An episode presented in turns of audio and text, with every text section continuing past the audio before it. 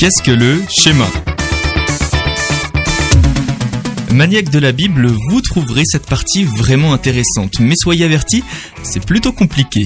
Depuis les temps anciens, il y a eu de nombreux débats sur la manière exacte de traduire et d'interpréter le schéma en raison de l'ambiguïté de la grammaire des phrases principales. Il n'y a pas de verbe au présent équivalent au verbe français est en hébreu ancien. Il existe un mot pour était. Il s'agit du mot aya et sera.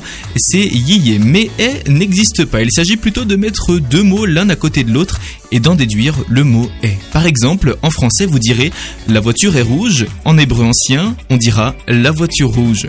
Les anciens israélites avaient manifestement une idée du verbe est, mais ils n'utilisaient pas de mots pour l'exprimer dans leur langue. Au lieu de cela, ils utilisaient ce moyen grammatical qui consiste à placer simplement deux mots ensemble. Les spécialistes de la grammaire hébraïque appellent cela des clauses nominales.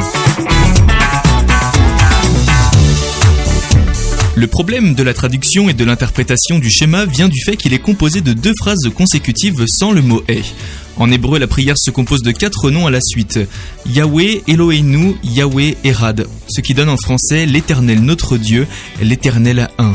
Comme vous pouvez le voir, nous avons quatre mots. Selon le lieu où vous placez le mot est, vous pouvez finir avec des phrases différentes. L'éternel notre Dieu est un seul éternel, l'éternel est notre Dieu, l'éternel est un, ou encore l'éternel notre Dieu, l'éternel est un. En fin de compte, la signification de ces options n'est pas radicalement différente, mais chacune d'entre elles a un accent différent. L'accent est-il mis sur le fait que l'éternel Dieu est unique et non multiple, ou sur le fait que seul l'éternel est notre Dieu Le schéma affirme-t-il que le Dieu d'Israël est un seul être, ou souligne-t-il que l'éternel seul est le Dieu d'Israël et aucun autre?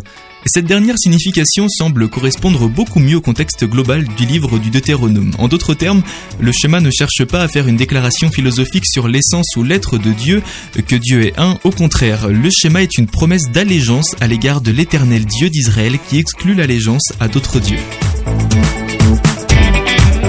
Découvrez la série de vidéos sur le schéma de Bible Project sur bibleproject.com/français.